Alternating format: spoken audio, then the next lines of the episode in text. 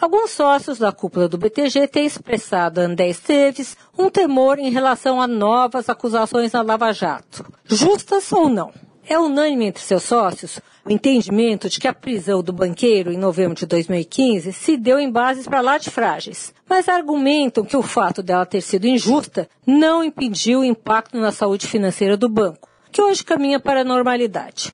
Esses sócios querem convencer Esteves a se concentrar nas unidades de negócios e deixar o banco. O fundador do BTG resiste. Bom, a outra opção para os sócios insatisfeitos, a de saírem do banco. Mas aí tem nó. As novas regras de entrada e saída na sociedade mudaram em 2014. Antes eles poderiam ir embora pelo valor patrimonial. Agora não. Vai ser pelo valor de mercado ou patrimonial, o que for menor. Inclusive, André Esteves.